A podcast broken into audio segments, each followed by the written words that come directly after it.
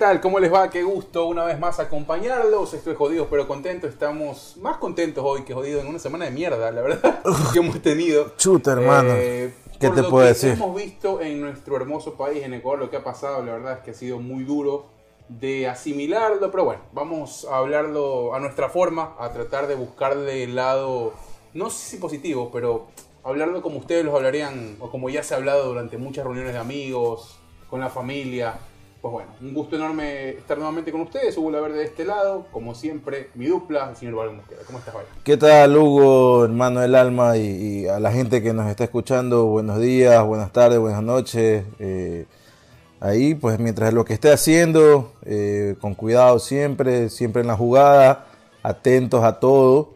Esta semana más que todo que, que- que ha, tra- ha traído mucha incertidumbre ahí en el, en el país, ¿no?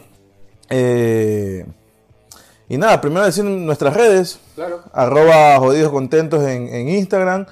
Eh, bueno, mis redes sociales en Instagram también estoy como arroba byron.mosquera y en Twitter estoy como arroba byronmosquera91. Mientras tú, Hugo, Sí, en Instagram en ar- eh, arroba Hugo Laverde, ahí me pueden encontrar. En Twitter, arroba Hugo Laverde V, en Facebook de igual forma. Pero bueno, lo que hemos estado usando más es este Instagram. Instagram, donde la gente nos ha respondido muy bien, los amigos, la gente que se ha reencontrado también. Ah, qué chévere que este podcast ha servido para reencontrarnos con mucha gente que hace mucho no eh, sabíamos de ellos. Les mandamos un abrazo. gracias la verdad es que sí. Y esa métrica, a ver cómo va Ñaño esa métrica, Eh, porque sí, tú, vamos- tú eres el de los números ahí en ese. muy bien. Ahorita le reviso, como lo hacemos en cada episodio, le reviso ahí para actualizarnos un La vez poco. pasada, a ver, la primera fue que nos escucharon en Israel. No sé quién estará y si nos siguiera escuchando, pues un, un saludo. Se mantiene, se mantiene. Eh, en Rusia eh, deducimos que es el señor Fernando Moreno, que no me ha escrito, pero bueno, deduzco que es esa persona. No sé cuántos ecu- ecuatorianos habrán en Rusia, ¿no? Pero, En Rusia, perdón, pero eso. eh, y en España me dijo, ¿no? Sí, España, Israel, Argentina, Chile, eh, Rusia, Ah, Chile y Argentina me dijiste que sí, bien, Chile, cierto. Argentina, eh, Rusia eh, y bueno, por ¿Algún ahí país que se sume van, más? subiendo, van subiendo los números. No, me gusta que va subiendo un poco el tema del porcentaje en cada uno de los países. Argentina estábamos con un porcentaje bajo y ahora va subiendo un poco. Chile igual, o sea, a alguien por ahí le gustó y, Claro. y se metió por ahí, capaz algunos. En Chile hay mucha comunidad ecuatoriana que es médico, por ejemplo. Ah, sí, sí, eso sí es verdad. Hay muchísimos médicos Eso sí es ecuatorianos verdad. ejerciendo en Chile, así que les mandamos un abrazo y hoy que no, más que nunca que los médicos son, eh, pues se han puesto ahí al frente de todo lo que Ahora sí tienen que andar pilas, pues no con los pacientes, porque no vamos a estar escuchándonos nosotros, un No. par de pendejos hablando y, Oye, y matando ahí por ahí, ¿Sabes qué? Conozco, dando alguna medicina equivocada. ¿no? conozco eh, de amigos que dicen que para un poco soltar y para distraer un poco ellos ponen, por ejemplo, música o podcast en el quirófano. Podcast en el quirófano, sí, no, sí, hermano, sí. esa vaina es contra, No, no. contraprudencial No, a esa. ¿no? Yo creo que trabajas mejor si te escuchas. Si escuchas Imagina si te estás con el bisturí y te cagas de risa de alguna nota y paz ahí, en vez de cortar donde tenías que cortar, corta más allá. No, de los médicos es, eh, es otra cosa, ¿no? La, la verdad es que ahí sí tengo yo oye, es como que tú ciertos camelles- Es como que tú camelles con tu música favorita, con tu show favorito. Pero ahí es distinto, pues no, pero, pero ya, imagínate que, que se te escapa la carcajada y se te movió ser, ahí el, ser. el Si- Si, bisturí. están escuchando en un quirófano, y va pues, cercenando un miembro, ¿no? ¿Qué sé? Imagínate, ¿no? Tranquilo, Imagínate un, un, un- un- no me acuerdo cómo, bueno, un cirujano que, que esté haciendo una circuncisión, hermano. Claro, no, y que pues, haga mal esa nota. No, pues ñaño, ahí sí lo, lo cagas de, por vida al concentrados, man. Bien concentrados. Un abrazo para toda la gente que está ahí al frente de toda esta situación, ¿no? La, la verdad es que los médicos... eh, Eso sí tengo que hacer la aclaración. Si nosotros somos parte de esa, de ese, de ese problema, de que le pueda causar a- al paciente, Claro, no, no, nos no, eche no, la no, culpa. no. No somos nosotros responsables ni, ni cómplices de esa huevada. o O sea, es un problema. clásica o lo que le gusta escuchar a, a los médicos que nos están por ahí sintonizando siempre. Oye, hermano, Este te lado. tengo una, una vaina porque eh, mi, mi- ciertas personas, bueno, mi mamá más que todo, ¿no? Me estuvo diciendo. ¿no? Que sí, mi hijo, ¿por qué andas insultando mucho? No seas boca sucia. Y yo les trataba de explicar la vaina, ¿no? Eh, mi enamorada también, no, es que mira que te alargas en el saludo, que no sé qué. Yo le digo, pero es que, a ver, mi mamá le decía, pero es que bueno, es que no sé, pues, o sea, hermano, yo no es que sea de, de- de- de- no es que sea un tipo pobre y que le ha faltado y que, soy tipo de la calle, ¿no? Sí, andaba en la calle en mis tiempos y, y- y andaba por ahí con un pocotón de zánganos, ¿no? Claro. Pero nunca fui tampoco un, un aniñado rico, ¿no? Eh, bueno, es que un aniñado para o sea, adopta el estereotipo de man de pueblo porque adaptaron un estereotipo, o sea, ya tiene el estereotipo de aniñado y, y a darlo a relucir de- de- realmente da mucha, mucha vergüenza a veces, ¿no? Pero un man de pueblo no se puede hacer un aniñado, pues, ¿no? Y no es que ese sea mi caso. Y mi mamá, no, es que no estás mostrando tus estudios, me dice mamá. Yo- o sea, yo soy licenciado en periodismo y comunicación, pero es que esta nota no tiene nada que ver con. No, estamos- Yo le decía así a mi mamá, ¿no? Y mi mamá no me cree, ¿no?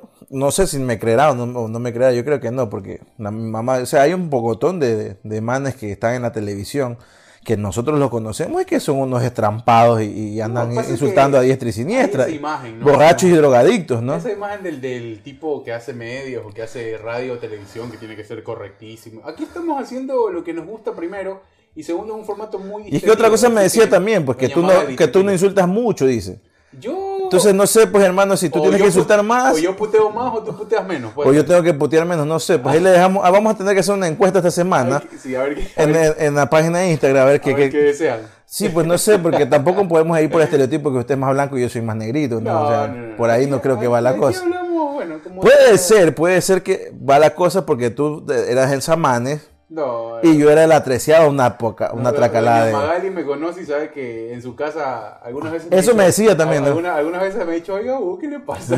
Claro, eso me decía, oye, niño Hugo, ¿por qué usted anda insultando aquí en mi casa? no? Sí, y bueno, él dice, pero él no insulta tanto. Dice, tú insultas a cada, cada dos, tres palabras, dice, sueltas una mala palabra. O sea, mira, y la- me puse, obviamente escucho yo los, los programas, ¿no? Que nosotros mismos hacemos. Claro. Eh, y, y sí me di cuenta que en los últimos programas como que estuvo más suave, más relajada la nota. Depende del tema. Es que esa es otra nota, Sí. pues, ¿no? También yo le decía, es que Hoy, por ejemplo, presiento que vamos a putear mucho. Claro, pues hermano, o sea, es que la semana pasada estuvo una semana suave, relajada, no Sí, pasaron muy muchas cosas, ¿no? Eh, incluso hablamos de los tóxicos que no tienen nada que ver, el país se está cayendo en, en pedazos y... ¿Sabes qué? Y nosotros hablando de los tóxicos. Un par de personas me dijeron que les gustaría que profundicemos muchísimo más en ese tema. O No, sea, ya, ya esos manes, que esos manes son los abrirle- tóxicos, ¿me abrirle- entiendes? Abrirle un poco más el abanico. Y él dijo, sí, puede ser más adelante. Sí, es un No, no, no, no, no, mira, lo que ellos tienen que hacer tiene, es que de huevarse y contarnos sus historias tóxicas y nosotros reproducirlas aquí. Es interesante, ¿no? es interesante. Porque es que ya que más podemos eh, eh, andar profundizando, o sea, no somos poetas tampoco de la toxicidad. No, le dimos poco tiempo, pero bueno, fue algo que salió por también. por Pero bueno, no sé, pues ñaño, ¿tú qué crees? ¿Que yo debo de hablar menos eh, patanadas? No, o... aquí hay que soltarse, aquí hay que Exacto, salir- aquí yo también sacar, digo lo mismo. Hay que sacarse salir del, del molde. Pero tienes, pero tienes de tarea... eh, Putear más. No, no, no putear más, tienes de tarea hacer la encuesta hacemos, hacemos la encuesta. para ver si yo tengo que putear menos o tú tienes que putear día- más. El día que, bueno, el día lunes que sacamos el, el programa, hacemos un post ahí y, y hacemos la encuesta, sin problema. Exactamente, eso me gusta. Eh, de ahí, bueno, no sé, pues hermano. Oye, vamos- aparte del tema del que ya sabemos que vamos Claro, a hablar, Hagamos, hagamos lo que te decía un poco, hagamos como que son cuatro o cinco datos duros. pero yo creo que debemos hablar. empezar con este de aquí. Sí, te, te voy a dar. No, no, que- no, no, tú no lo, es que no lo sabes, pues hermano, recién se vio este, sí, recién se vio hoy. Hoy, hermano, yo creo Canelo, ¿qué? No, que Canelo me vale ver a Canelo. Eh, tenemos que hablar de que la, la, la señorita cantante, actriz, bueno, una artista, Lady Gaga recuperó a sus perros y ya puede dormir, pues hermano. Sí, me, hubiera gustado saber quién se ganó los 500 mil dólares que estaba ofreciendo. Hermano, Eh, me dio pena y también eh, de lo que Me dio supe- coraje, amigo. No, eh, lo que supe le dispararon al- a, la, a la persona que, que estaba pasando los perros, ¿no? No sé, hermano, la Eso- verdad que eso me lo contaron. Le, le había- le habían, le habían disparado para robar los perros al, al- al paseador.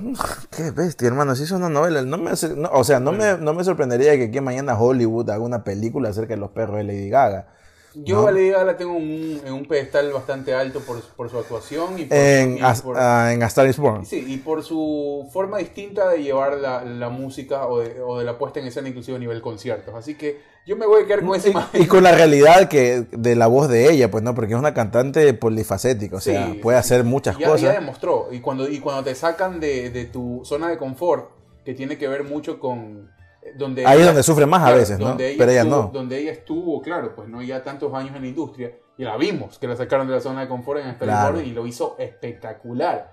Entonces, Bien por los perritos, eh, pero bueno, me hubiera gustado saber más. Te digo que quién se ganó los 500 mil dólares que estaba Chucha, ofreciendo no, por no, yo, yo realmente mejor no quiero saber porque la verdad es que me da coraje. Bueno, y como fue aquí en California, el que se lo ganó tiene que pagar muchísimos impuestos de esos 500 mil dólares. Así que le quedará. ¿Será? Pero si Sí. se lo dan en efectivo, no, No, creo. si es donación tienes que pagar impuestos. Ah, Sí, sí, sí. valiendo Tienes que pagar. Yo creo que por lo menos 100 mil se le van solo en impuestos. Bueno, pues Pero quién bueno, sabe. pero Pues, 400 para, para Lady Gaga. Oye, antes de comenzar en lo duro, en el condumio del, del asunto, eh, nuestro segmento de saludos. Hoy me escribió Carlos Acoto, que no sé si nos había estado siguiendo.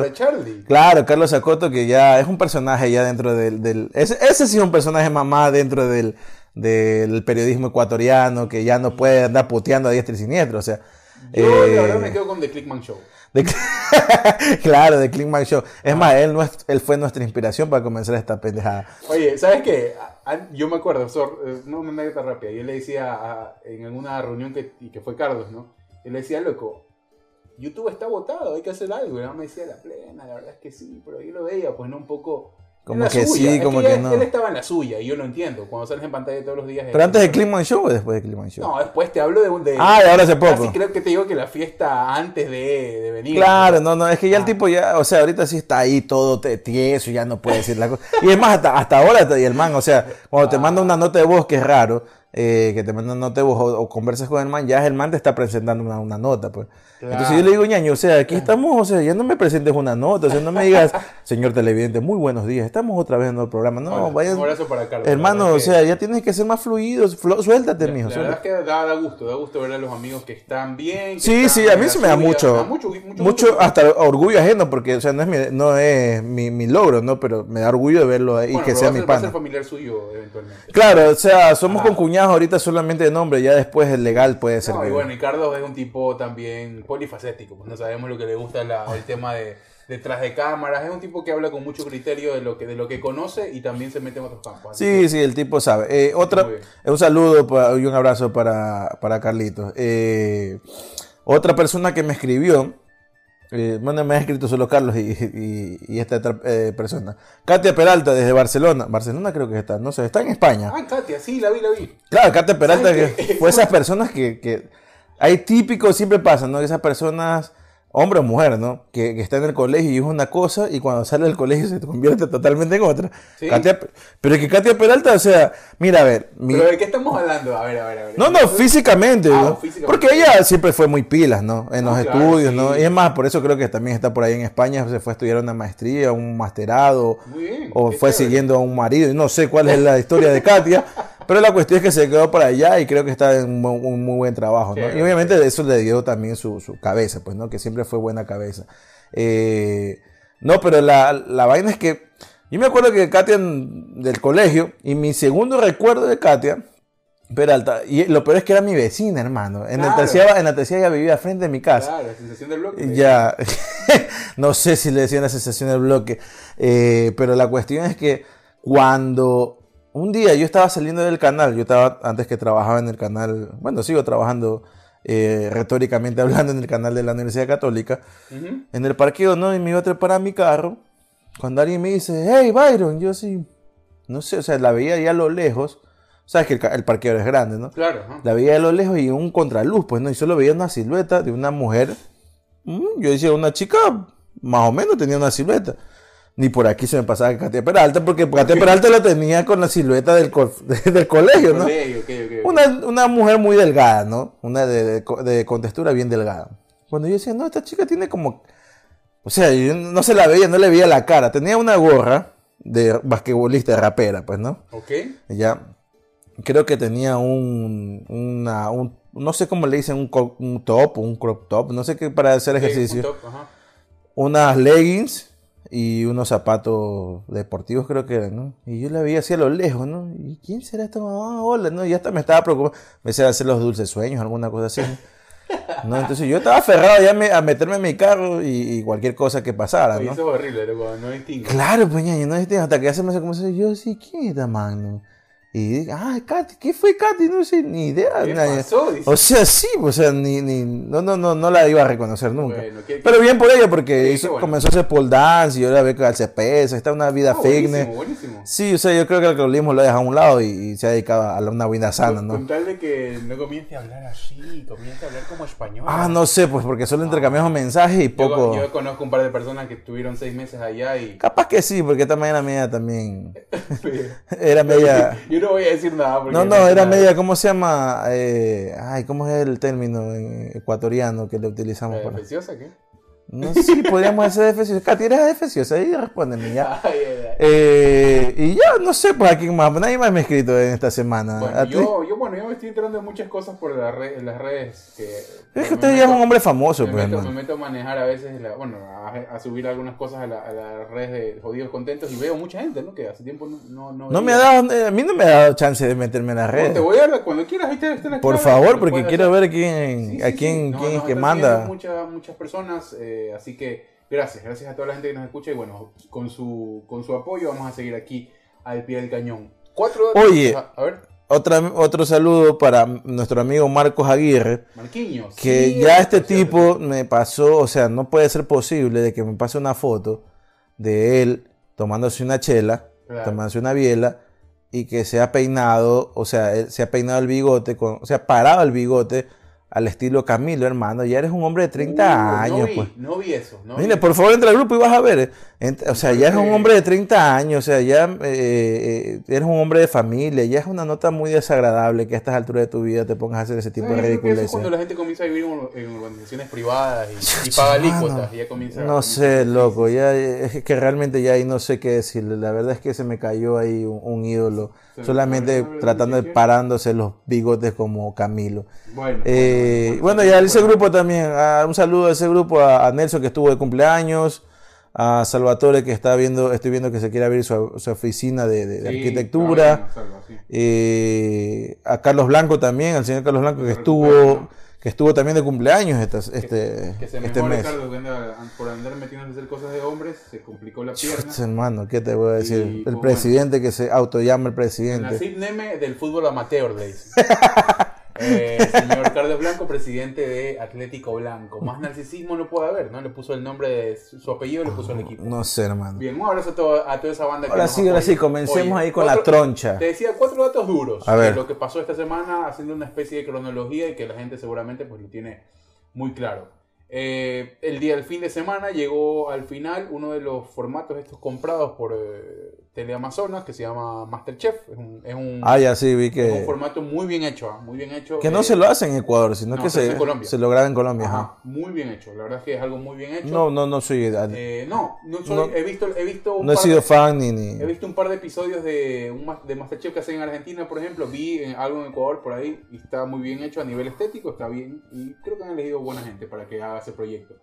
Eh, bueno, el punto no es Masterchef en sí, sino lo que eh, el señor eh, presidente de la República, el señor Lenín Moreno, hasta el momento, no te voy a decir señor presidente, felicita a Masterchef y todo, eh, por el llegar a su fin y todo el mundo le cayó encima por el tema vacunas y todo eso. Después, tema cárceles en Ecuador, el motín que hubo en tres cárceles de nuestro país y que de- derivó en una serie de videos y de No, situaciones terribles que ya vamos a conversar. Qué bestia. Después, eh, un abrazo, lo decíamos, ¿no? En el capítulo pasado. Yo no podía creer cómo el señor Ceballos seguía en funciones de su, de su cargo. Es que Parece ya- que nos escuchó, renunció. Mira, hermano. y ahora está en Miami, ¿no? Así No que- creo que no hayas escuchado el, el señor Ceballos, eh, pero, o sea, ya esa es una evidencia de la, de la, de la comedia política que se maneja dentro de... de- Sí, no es de Ecuador, el ¿no? primero ni será el último tipo sin corazón, sin alma y velando por sus intereses que huye. Pero es que esa fue la acción literal, no, no es retórico, es literal de que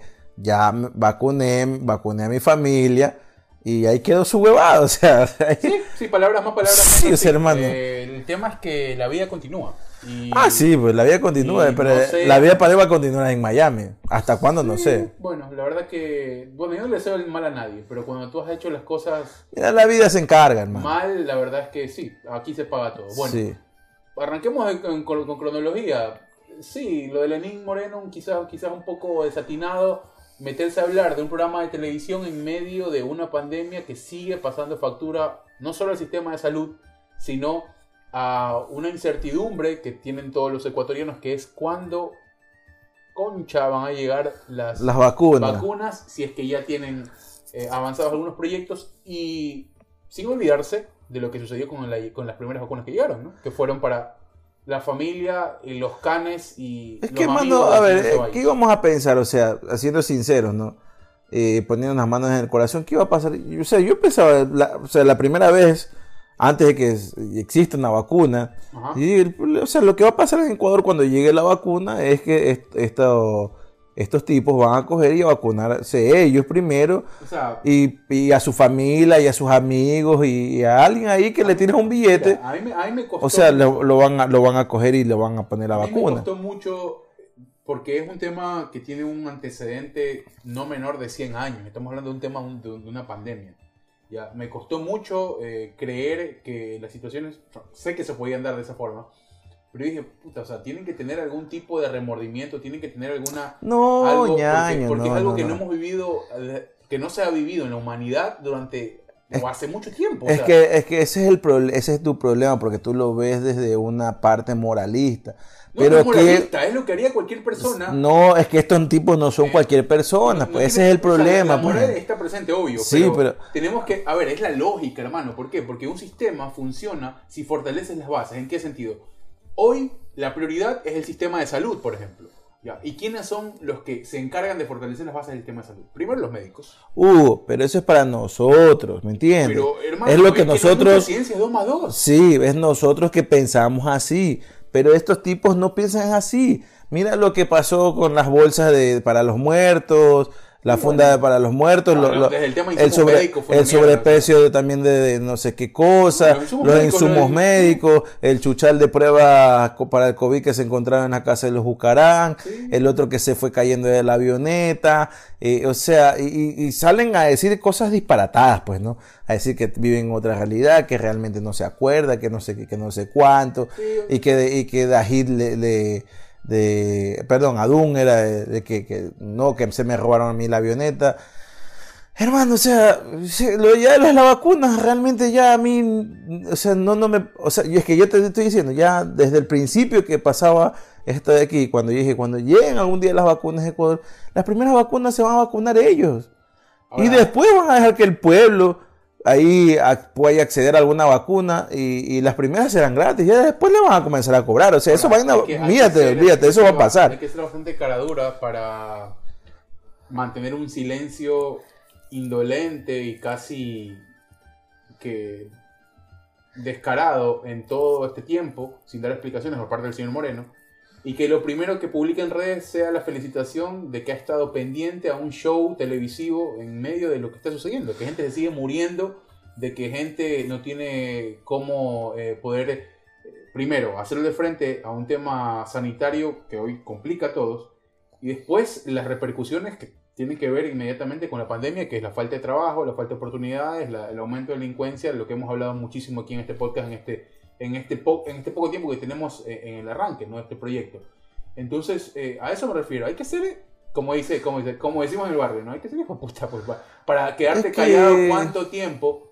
Y lo, primera, lo primero que se te suelta por ahí en redes es hablar de un show televisivo, hermano. O sea, Pero no- mira, a ver, como que, oye, el, el viejo ¿en qué realidad vive? el viejo Lenin, ese vive en la misma realidad quizás en ese momento que vivió Daniel Salcedo. Estás en el cierre Eh, de, un, de- de un periodo eh, Mira, lo que pasa- nefasto y te pones a hacer ese tipo de cosas. Pero es que, a ver, o sea, lo que el viejo Lenin, yo le puedo, la única virtud que le puedo dar es que fue valiente en cierto aspecto. Bueno, pero no, de ahí- Muy, muy profundo, la. De ahí, eh, el tipo todos los cuatro años hasta el 24 de mayo que vaya a durar su mandato, eh, o sea, el, el tipo se va a dedicar a seguir dándole la culpa, echándole la culpa a Correa, ¿ya?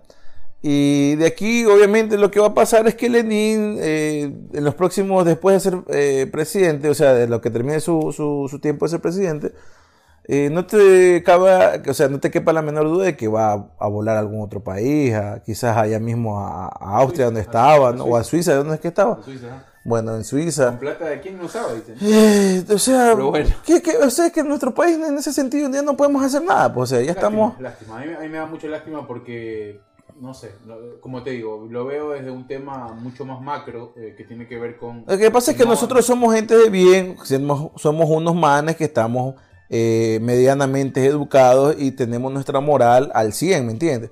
Pero estos tipos no tienen ese- esa moral. Ya, eso, estos Estamos tipos hablando- es que, digo, no cuesta- les interesa la gente que se muere, o sea, porque no es, porque no es de gente, un país. No es gente de ellos, o sea, como no es gente de ellos, o sea, que se mueran los otros putas porque no son mi, no son mi, no son mi gente, o sea, ¿me entiendes? O sea, los manes ven ahí ya, o sea, si se murieron, se murieron, pues no es mi culpa. El virus no lo hice yo, van a decir, o sea. Después circuló una lista por ahí de vacunados, pero bueno, salieron a desmentirlo. La verdad, yo no sé a quién creerle ya eh, a este punto. ¿Y de- qué tan grande puede ser esa lista? Si- Eh, ¿Cuántas vacunas han llegado al país? Tenía que ver con gente de, gente de televisión, gente de diferentes ámbitos, la verdad. Pero es que sí, o sea, pero a ver, ponte, pongamos, pongamos sinceros, ¿no? Si el día, el día de mañana te dicen, estás en algún cargo medio importante, en cualquier ámbito, y te dicen, hey, hay una vacuna aquí que no sé qué, sí sea que te cueste, todo el mundo se va a decir, ya está bien, o sea, me, me vacuno, y voy a ver la chance de vacunar a los míos, ¿ya? Pero ¿cuál es, la- cuál, es el, cuál es el tiro? Uno tiene que vacilar su nota callada. Pues, no, o sea, no te puedes estar poniendo a decir, hey, me puse la vacuna y no me tuve ningún efecto secundario. ¿no? O sea, O sea, a ver, si yo tuviera un cargo público, la verdad yo no lo haría. no, no, no, no, no hay un cargo público. Bueno, es que la mayoría que han, han- han accedido son gente que tiene cargo público. Imagínate, yo por eso te decía, En teoría, ¿no? Entre comillas. imagínate que eres un súper reportero del canal más prestigioso del país, ¿no? Y te dicen, hey, eh, ¿quieres vacunarte? Hay chance de que te vacunen. Es como, mira, en este, justo hablando de las vacunas, eh, hay un personaje, eh, un, un presentador de televisión mexicano, que creo que se llama Pepillo Origel, que es famoso en México, ¿no? Hace un programa mañanero, creo que en México. Y el tipo se había venido a vacunar a, a- los Estados Unidos en, en Miami. Ok. A recibir sus primeras dosis. Hace 20 días fue eso. Y esta semana fue a y fue un escándalo porque el tipo se vacunó, se hizo un video, subió a las redes sociales, mira, me vacunaron otro país que no es el mío, gracias a este país que no sé qué. El- la gente lo hizo pedazos. Ah, Y que no, y la gente que sí, que, que Estados Unidos ya le va a revocar la visa, que por aquí, que por allá, que no sé qué. Ahora esta semana, que ya pasaron 20 días, Paz le dieron su segunda dosis. Y otro video hizo ahí él diciendo, agradeciendo, que no sé qué, y miren, no me pasa nada. O sea, ñaño, es que la- el error del man, como, como la persona que recibió la vacuna, es estar alardeando que recibió la vacuna. Pero el problema no es del man. Porque, ñaño, si a mí me está diciendo una institución, hey, te va a costar tanto, o, o ven acá, la vacuna es gratis, Claro. y con mis papeles, que en este caso el man no tenía ni residencia, solo tenía una visa, ¿no? Pudieron acceder. Bueno. Pudo acceder. El problema, eso no es es el problema no es del man, el problema es es te que está dando la Eso vacuna. es Pues, muy ¿no? distinto porque te sometes a un filtro y a un sistema de control. Sí, a lo que yo voy Acá es no- que- a- a- eso no es a dedo. No, o sea, no, pero ya, a lo que yo voy es que si el man no hubiera, no hubiera dicho nada, nadie se enteraba, mijo, y ya. Pero él decidió, decidió exponerse, pues no. Exacto, y acá pasa lo mismo, o sea, sí, o sea, yo del ministro de salud, bacán, hacía vacunar a mi familia, porque no vamos a ser tampoco indolentes, o sea, voy a vacunar a mi familia, por lo menos a los más viejos de mi familia, ya. Pero también al mismo tiempo tengo que estar haciendo la gestión de vacunar al, resto de, de personas que no, no son mi familia, por algo soy un ministro, ¿no? Claro. El tema es, claro, O sea, el tema de la cagada del man es que se filtró de que el man vacunó a toda su familia, o no sé si fue solo a su mamá, o no sé quién solamente vacunó. ¿no? Esa fue la cagada. Y segundo, la que no hizo ningún programa para va- de vacunación. No, no, y tercero, terminó renunciando. O sea, como que, ay, queda su hueva, vean quién les hace el trabajo, pues, El tipo ya ha salido en las imágenes, eh, está, tomó un avión y está en Miami, así que, bueno, que la vida se encargue y que pueda dormir tranquilo, que, que lo pueda hacer. yo Sí, creo. pues, hermano, no- Yo no toca que de otra, Que, pues. lo puede hacer eh, porque O sea, poner algo una- campante. Y hasta la última declaración que él dijo que, eh, que era confidencial, la gente que se vacune o, la- o quienes están en el plan de vacunación, todo eso era, era confidencial.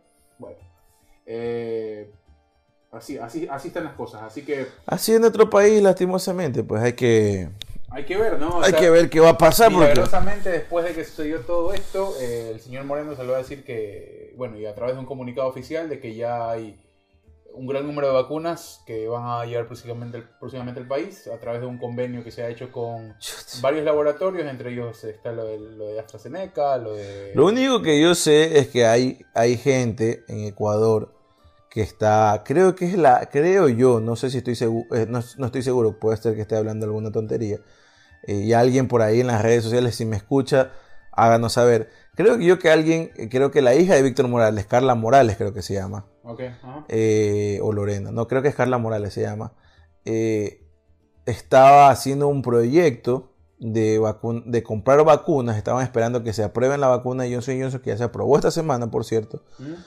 Eh, para poder ellos acceder a comprarlos particularmente. Que no los compre el gobierno, es porque sí, pues hermano, o sea, hacer un crowdfunding, algunas, algunas, alcaldías y municipios también lo han hecho en Guayaquil, ¿no? La alcaldía de Guayaquil particularmente lo que ha eh, buscado es que de manera autónoma puedan acceder y a partir de eso establecer un plan de vacunación. O sea, sí, o sea, esta, persona, esta, esta chica, no sé si es chica o ya una mujer grande, eh, pero la cuestión es que ella estaba, creo que era la idea de comprarla particularmente, comprar muchas vacunas. Eh, y, o sea, la vaina es que tú puedas comprar a un precio un poquito más elevado para darle la chance a que se vacune otra persona, hablando ya de personas de escasos recursos. Yo creo que no estaba mal la idea, ¿no? Mm, o sea, por ejemplo, si la vacuna te cuesta 30 dólares, yo qué sé, a ti, ¿no? Eh, bueno, paga 50, por ejemplo, para que comprar otra vacuna más, ¿no? Y poder eh, que apadrines a alguien que no va a poder comprar una vacuna.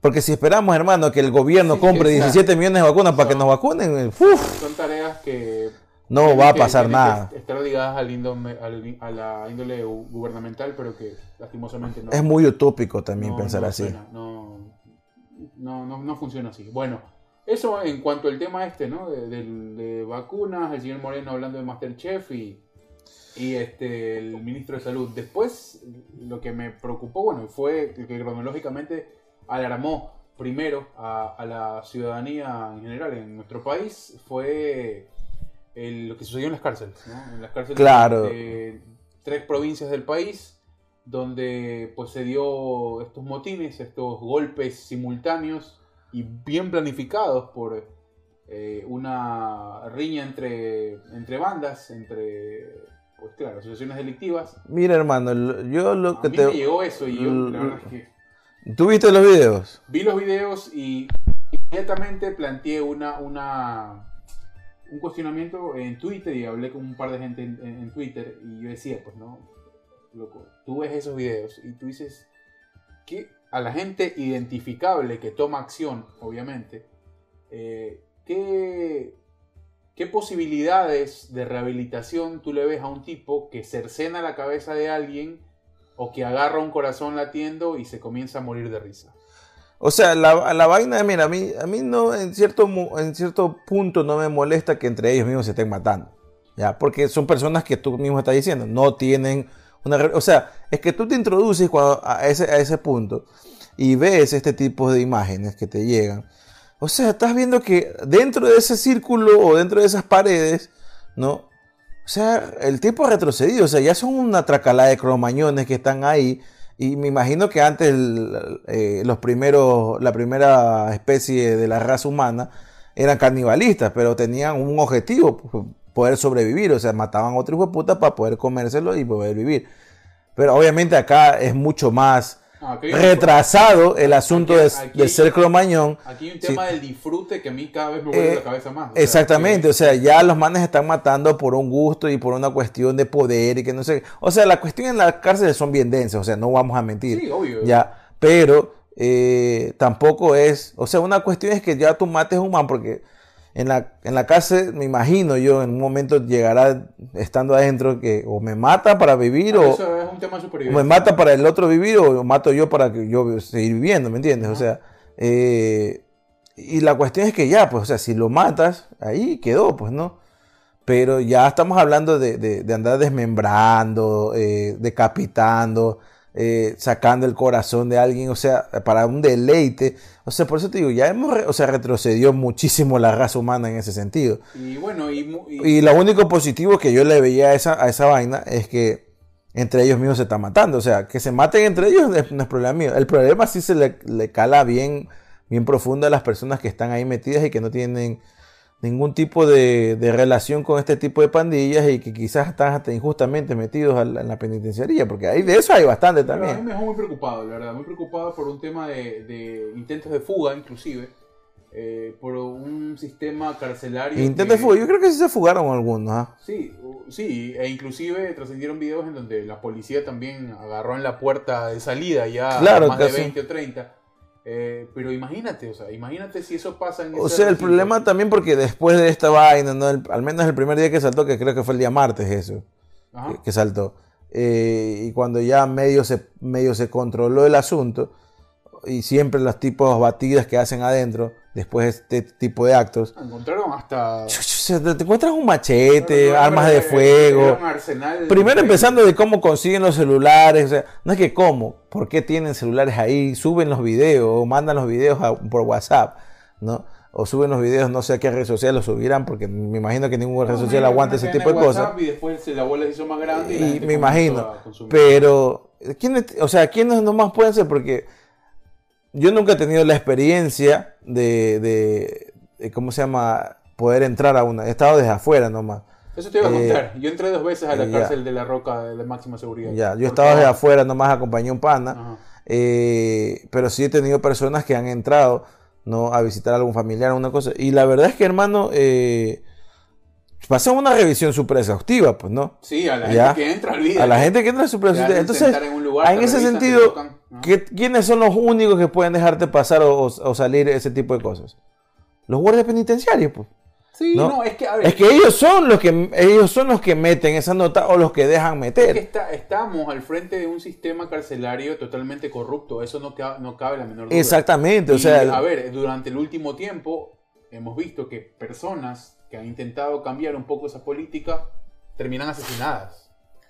En el medio de estos últimos 10 años han, existido dos o tres directores de cárceles asesinados. O sea, ahí vamos hasta el punto que después de que salió el comunicado este de la pandilla, no sé qué, hablando, hablaban de un eh, de algún agente de la policía en altos, en altos mandos y que terminó renunciando. Evidentemente eh, es eso, o sea, las cúpulas de poder se manejan de esa forma para poder dar acceso y comodidades. Eh, a ver, estamos hablando de que tres unidades penitenciarias a través de determinadas personas actuaron de manera simultánea en un golpe que parece casi de película, pues hermano. O sea, estamos hablando de que hubo, hubo una, comunicación tan fluida y, y, de, y, de, esta forma, pues comenzaron a dar las cosas y tú te quedas como que, oye, los tipos están mejor organizados que la misma fuerza pública. Entonces, es que cualquiera está mejor organizado que es que Es que eso es lo que. Tuvo que. O sea, vamos llegando. Es ese es el fondo y lo que preocupa mucho más. Llegó al punto de que tuvieron que meterse los militares y las cosas y, la vaina ascendieron a ese, a ese punto. Sí, y después movieron a mucha gente, como que si eso va, va a generar algo distinto. o sea, yo sí creo que, o sea, yo sí creo que esa puede ser una solución. Y no solamente mover a los internos, ¿no? Porque los internos responden también, o sea, no, no me metas en esta, cuando, cuando llegan a ser agarrados por la, por la fuerza policial, no, no me metas en esta cárcel, méteme en la de acá, porque obviamente responden, me imagino, algún tipo de pandilla, ¿no? Eh, y entonces no, no, no puedes acceder ante ese tipo de cosas. Obviamente sabes que si lo vas a meter a otra cárcel, lo más probable es que termine muerto. Eh, pero sí tienes que ir moviendo a la gente. Obviamente que eso es un... Eh, claro el Estado le toca meter dinero ahí para andar moviendo a la gente a cada rato, pero creo que es lo más fácil o la solución más lógica que se puede. Mueve a la gente y mueve también a los, a los guardias penitenciarios, porque, porque los guardias penitenciarios, primero, son cómplices de la vaina, algunos con la intención de ganar dinero, otros ya no tienen la otra opción, porque también están cagados desde adentro. Ya, o sea, no son un guardia penitenciario, simplemente son, es un man cautivo que puede estar entrando y saliendo de la cárcel. Entonces ese es otro problema. O sea, tienes que andar moviendo a la gente. O sea, no te toca de otra. O, esperar que se eliminen entre ellos, porque entre menos bocas, no, el, tema, es o sea, menos plata para el menos plata que tiene el Estado tiene que mantener a esa gente. Y ahí entra la, discusión de derechos humanos y todo lo que ustedes quieran. Es que hermano, mira, espera, déjame, déjame decirte lo que, lo que te quiero decir. El tema es que en esa en esa revuelta o en ese, en esa trifulga que hubo pueden pagar a gente que está hasta con prisión preventiva, pues. Que no tiene absolutamente Bueno, no sé cómo funciona el aspecto ju- No, bájale la judicial. bájale la cartera. O sea, el tema, el tema es así. No hay- obviamente hay retenes.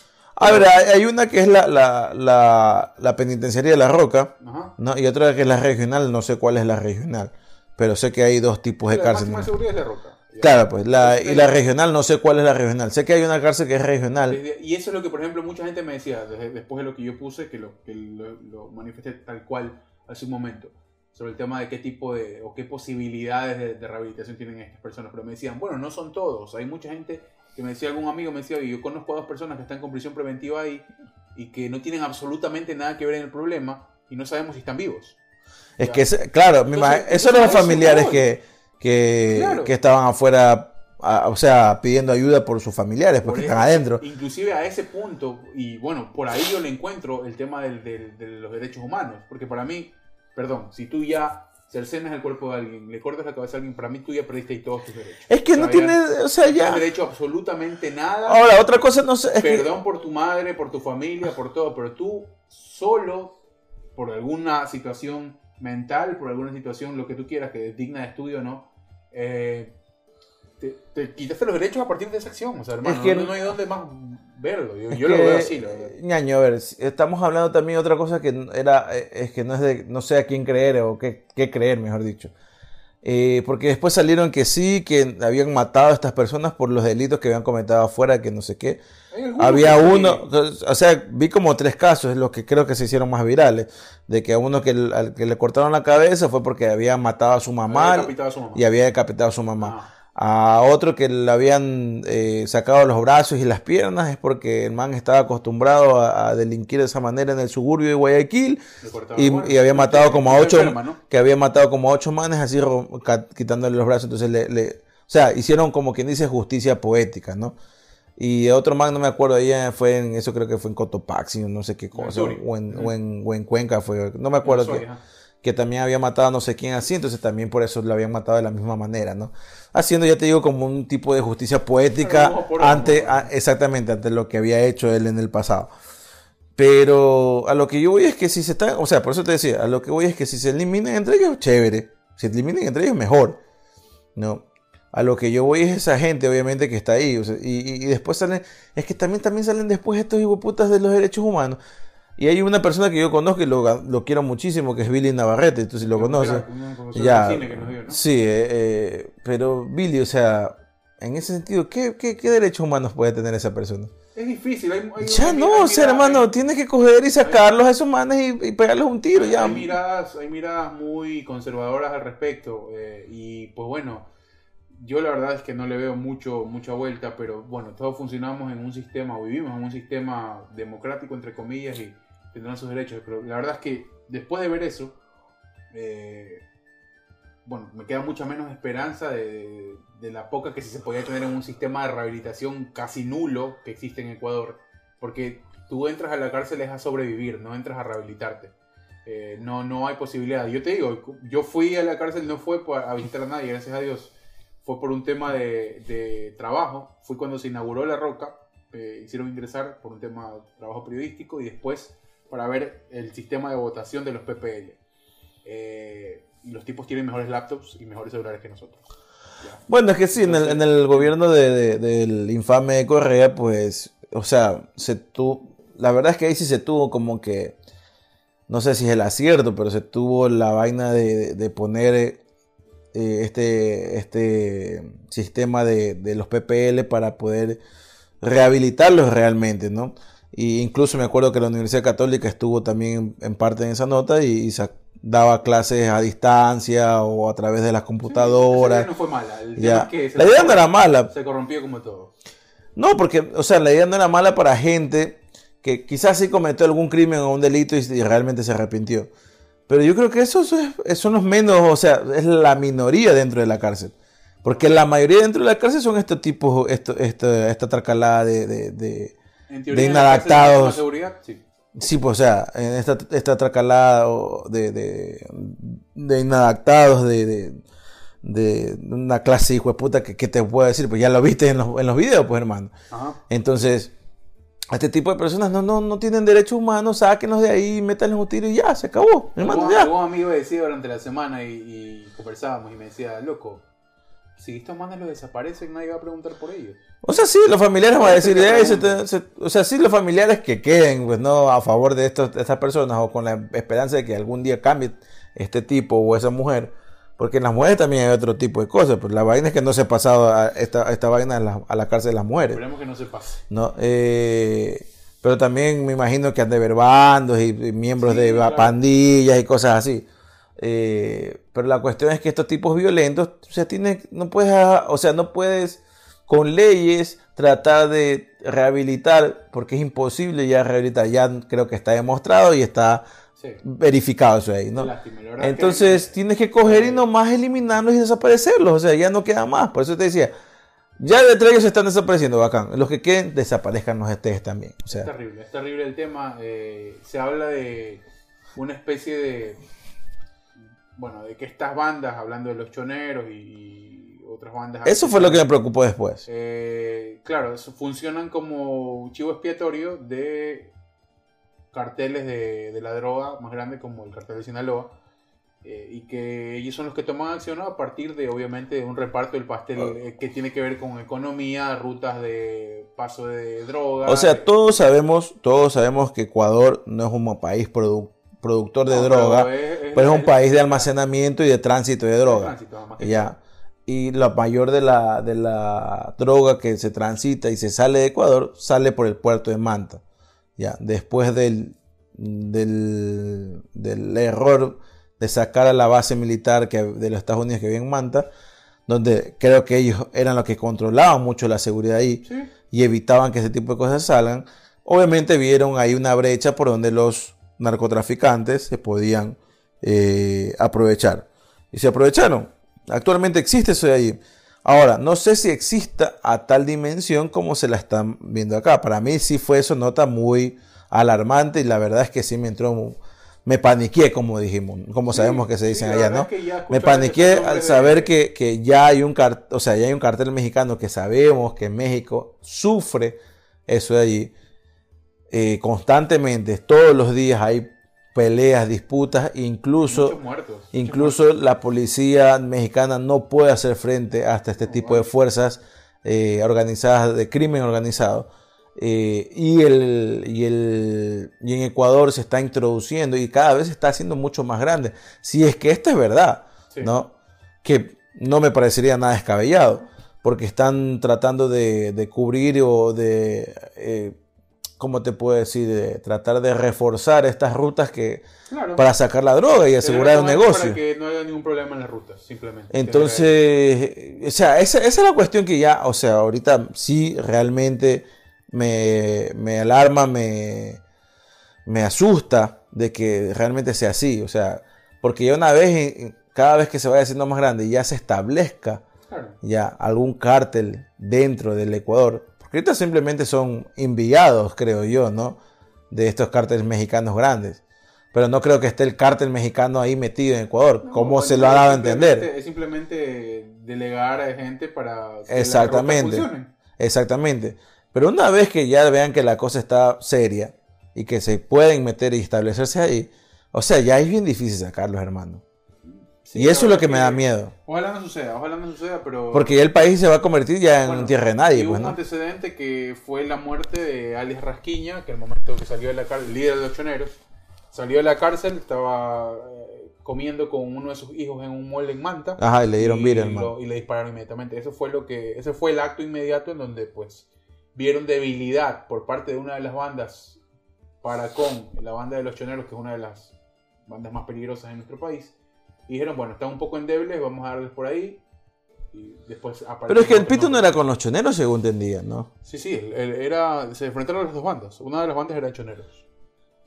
O De sea, y- lo de las cárceles. O sea, ¿y por qué salieron esta otra cala de, de- de pendejos hablando que sí que eran de los choneros y que ellos no tenían nada que ver?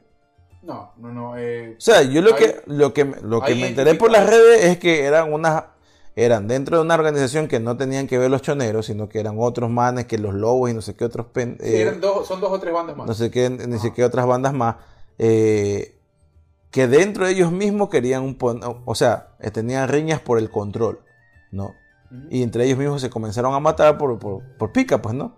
Para poder tener el control de, este, de, esta, de estas bandas delictivas que están ahí en la, en la cárcel y que tienen tanta influencia adentro como afuera de las cárceles. Hay gente identificada que pues, es parte de las filas de esta organización. Lo que, salió, lo que salió después, que, lo que te digo, el, el, comunicado que salió de los choneros, es que los choneros están con los, con los del cartel de Sinaloa, ya, y que dicen que ellos no tienen nada que ver, pero a viendo de que los están involucrando, eh, van, a, van a tomar acciones y que Ecuador se convirtió casi que tierra de nadie y le declararon un toque de, toque de queda después de las 9 de la noche. Lastimosamente, que no sabemos si será verdad o mentira, sino que veremos en los siguientes días si eso es. Y no, queremos verlo, esperemos que todo se quede ahí. Eh, o sea, hermano, es que también, por eso te digo, por eso a uno, a mí me preocupó bastante, o sea, me paniqué bastante porque... También, claro, o sea, tiene que ver con eh, la seguridad de de todos, o sea, no, no solo de la familia, de los amigos, sino también de todos. Imagínate vivir en esa incertidumbre, ¿no? De que eh, la gente no pueda estar tranquila en la calle, bueno, cosa que ya no sucede hace mucho en Ecuador, no puedes estar tranquila en la calle hace tiempo. Sí, pero otra cosa es que vayas a terminar, como decían los manes en el comunicado, que termines colgado y desmembrado, muertos en, el pie de un mol, o sea, esa nota no pasa, pues, ¿no? vamos a ver. Eso, eso pasa en México. Sí, sí, sí, por eso te digo, ya, ya, trasladarlo todo al modo operandi que ha funcionado así, que tiene a más de un, a más de una ciudad, a más de un pueblo, pues en total incertidumbre en México, ¿no? Hay un, hay un, no sé si tuviste, estuvo dominado el Oscar, eh, Carter Land de Netflix.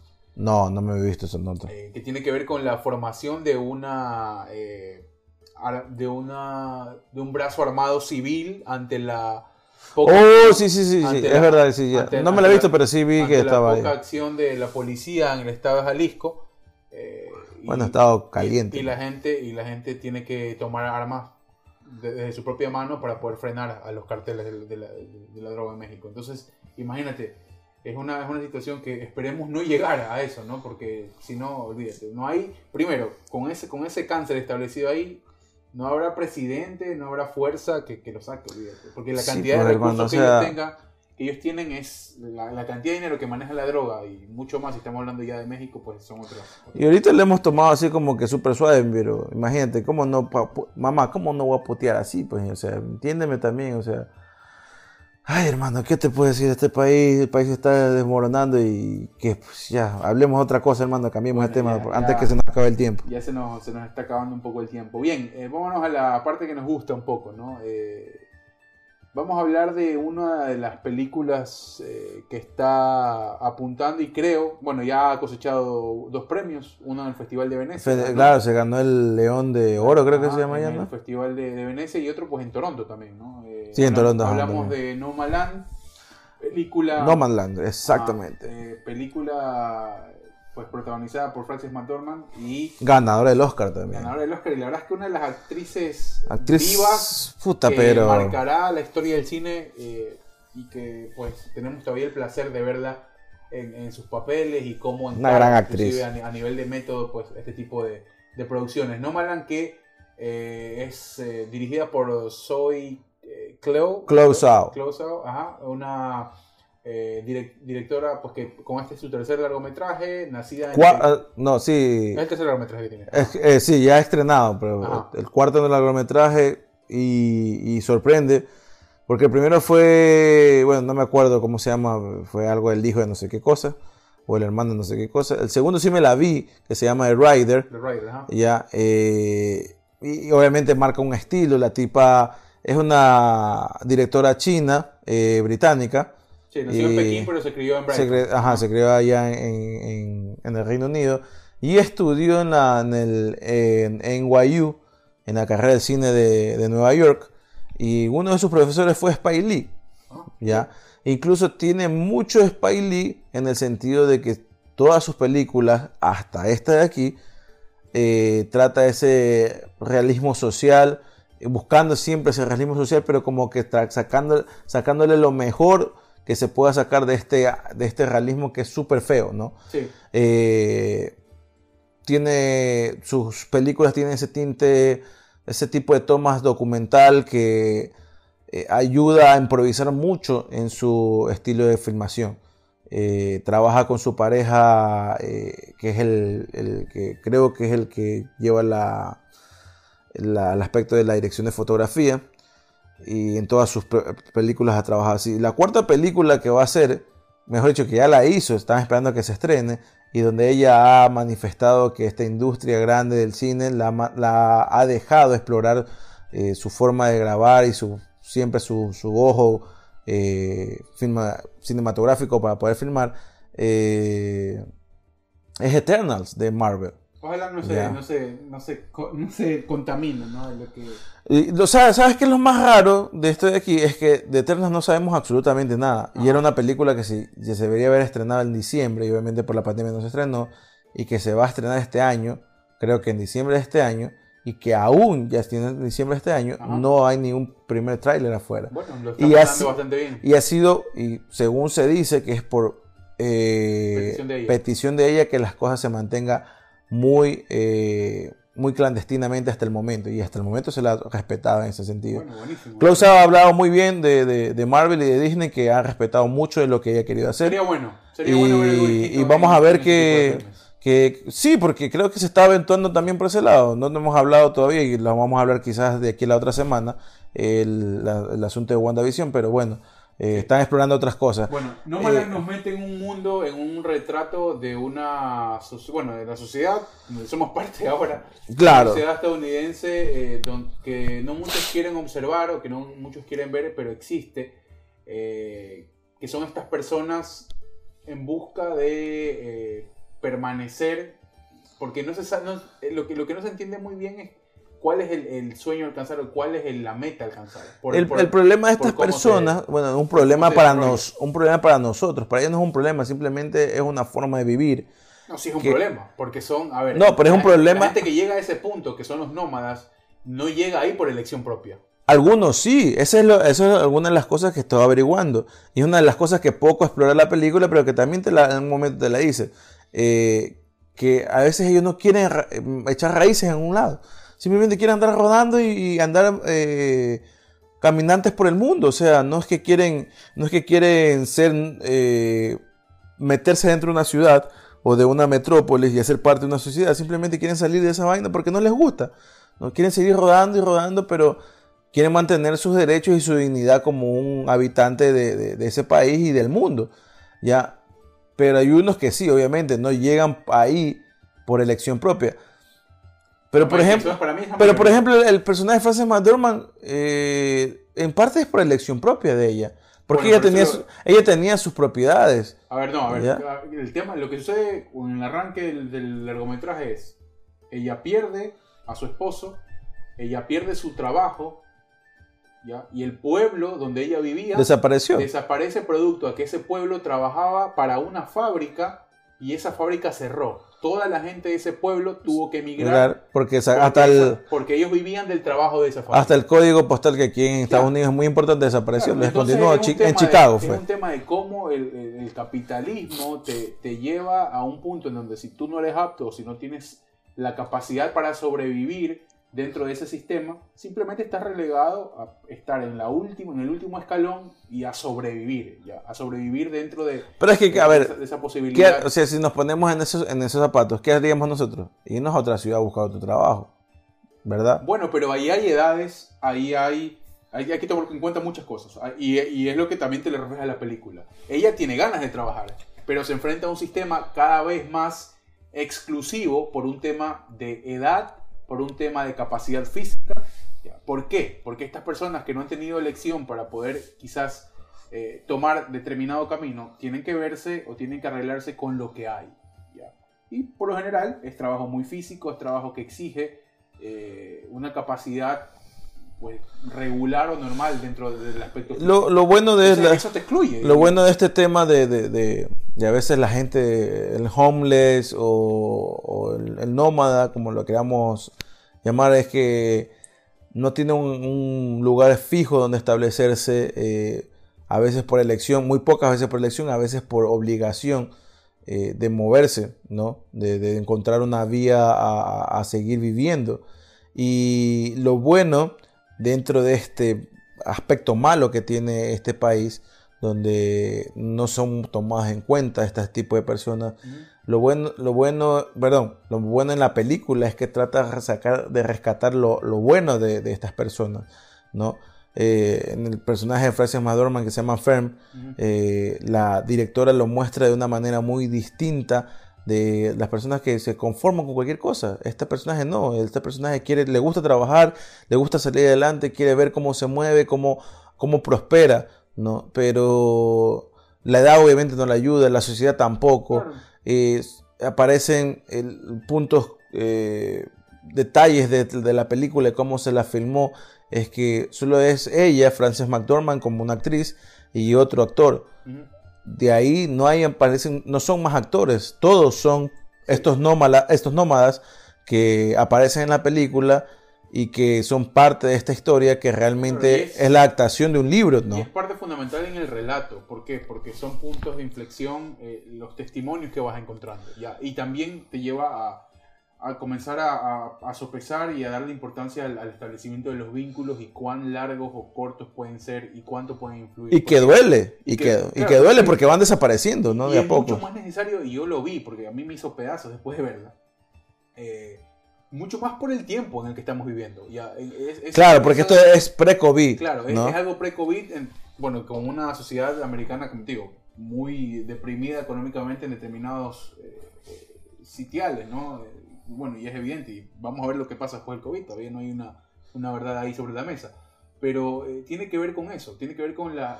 no, yo te, hablo de que es pre-COVID y eras así. Imagínate ahorita que fuera así. por eso te digo, o sea, vamos a ver después que cuál es la situación. Ser bestiales, ¿Cuál va a ser la situación después del COVID? Entonces, por eso te digo, tiene que ver con tomar en cuenta, eh, y acá es fundamental para, para, todo el relato cinematográfico que te dice, eh, los vínculos, cuán duraderos pueden ser, cuánto, cuánto de importantes y mucho más para estas personas. Porque tú dices como que, bueno, te encuentro ahora, después te puedo encontrar después de tres meses, nos vemos en los campamentos, eh, pero es todo muy volátil y, da la sensación general de que no puedes encariñarte o no puedes establecer vínculos muy fuertes con absolutamente nada.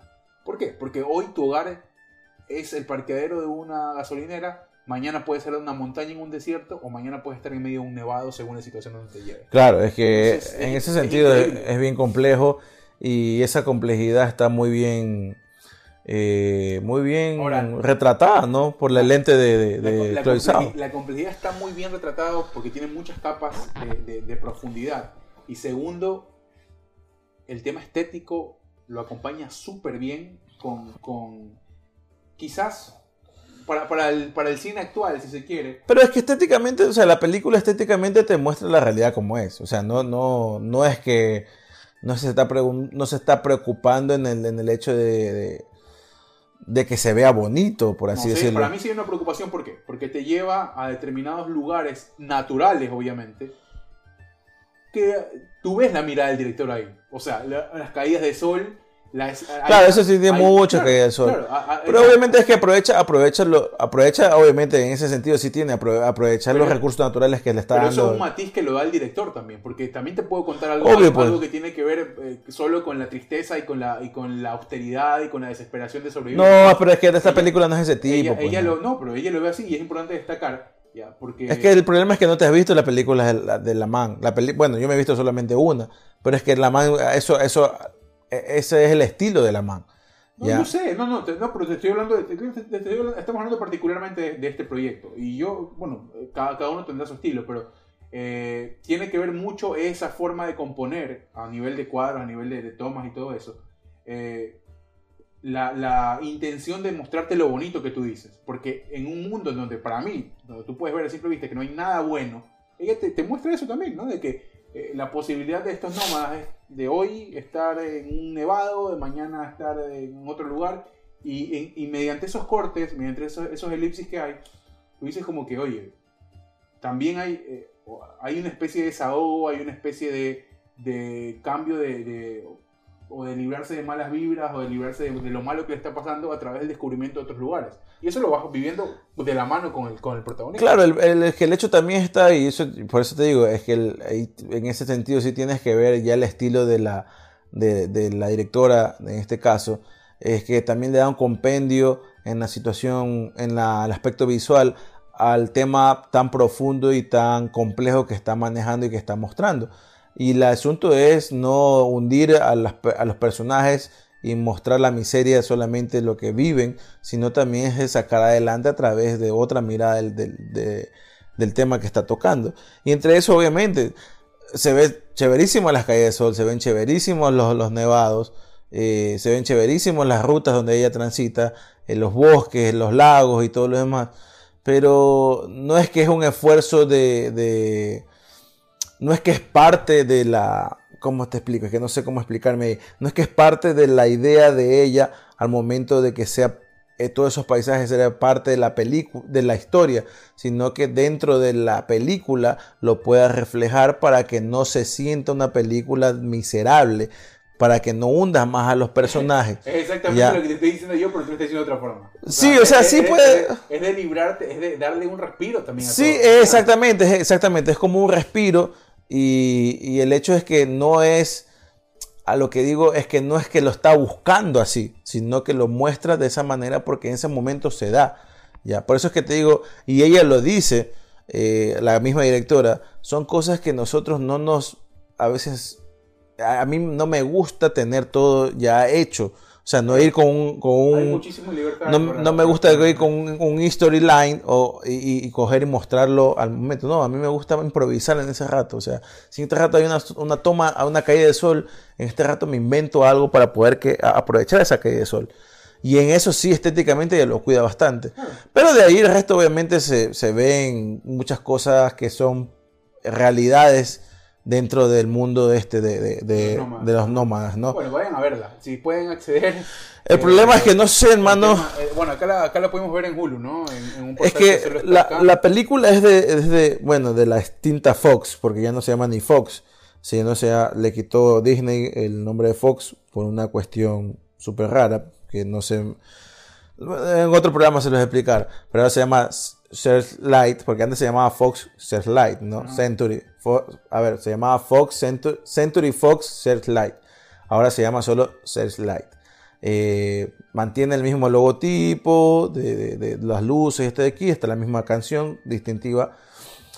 Obviamente es una película de Disney, pero que no la pueden mostrar en la, en la plataforma de Disney porque es una película categoría R.